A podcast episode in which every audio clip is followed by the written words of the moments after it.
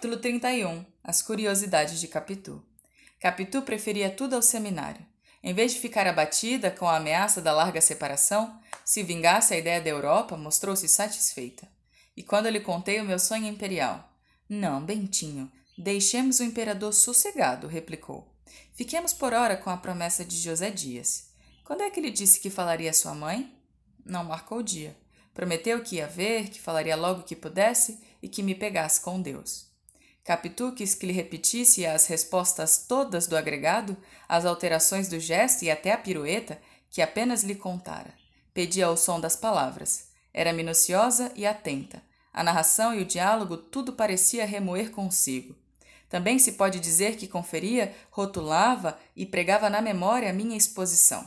Esta imagem é, porventura, melhor que a outra, mas a ótima delas é nenhuma. Capitu era Capitu, isto é, uma criatura muito particular, mais mulher do que eu era homem? Se ainda não disse, aí fica. Se disse, fica também. Há conceitos que se devem incutir na alma do leitor à força de repetição. Era também mais curiosa, as curiosidades de Capitu dão para um capítulo? Eram de várias espécie, explicáveis e inexplicáveis, assim úteis e, como inúteis, umas graves, outras frívolas. Gostava de saber tudo. No colégio, onde desde os sete anos aprender a ler, escrever e contar, francês, doutrina e obras de agulha, não aprendeu, por exemplo, a fazer renda. Por isso mesmo quis que prima Justina lhe ensinasse. Se não estudou latim com o padre Cabral, foi porque o padre, depois de lhe propor gracejando, acabou dizendo que latim não era língua de meninas. Capitu confessou-me um dia que esta razão acendeu nela o desejo de o saber. Em compensação, Quis aprender inglês com um velho professor amigo do pai e parceiro deste ao solo, mas não foi adiante. Tio Cosme ensinou-lhe gamão.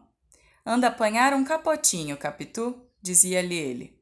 Capitu obedecia e jogava com facilidade, com atenção, não sei se diga com amor. Um dia fui achá-la desenhando a lápis um retrato. Dava os últimos rasgos e pediu-me que esperasse para ver se estava parecido. Era o do meu pai, copiado da tela que minha mãe tinha na sala e que ainda agora está comigo. Perfeição não era.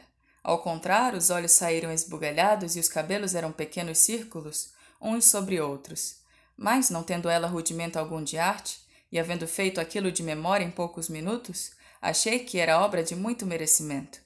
Descontai-me a idade e a simpatia. Ainda assim, estou que aprenderia facilmente pintura, como aprendeu música mais tarde. Já então namorava o piano da nossa casa, velho traste inútil, apenas de estimação.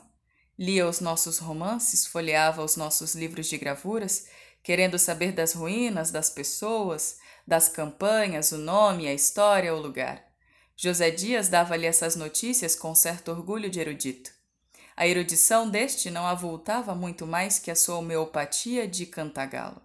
Um dia, Capitu quis saber o que eram as figuras da sala de visitas.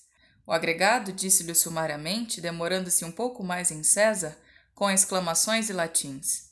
César, Júlio César, grande homem? Tu quoque, brute. Capitu não achava bonito o perfil de César, mas as ações citadas por José Dias davam-lhe gestos de admiração. Ficou muito tempo com a cara virada para ele. Um homem que podia tudo, que fazia tudo. Um homem que dava a uma senhora uma pérola do valor de seis milhões de sestércios. E quanto valia cada sestércio? José Dias, não tendo presente o valor do sestércio, respondeu entusiasmado: É o maior homem da história. A pérola de César acendia os olhos de Capitu.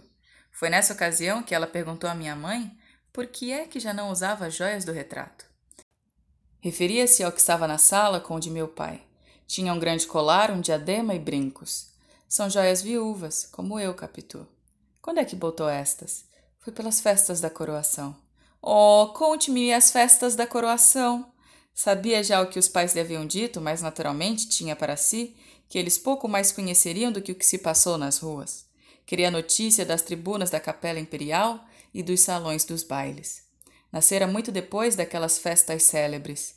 Ouvindo falar várias vezes da maioridade, teimou um dia em saber o que fora este acontecimento. Disseram-lhe e achou que o imperador fizera muito bem em querer subir ao trono aos quinze anos. Tudo era matérias curiosidades de Capitu.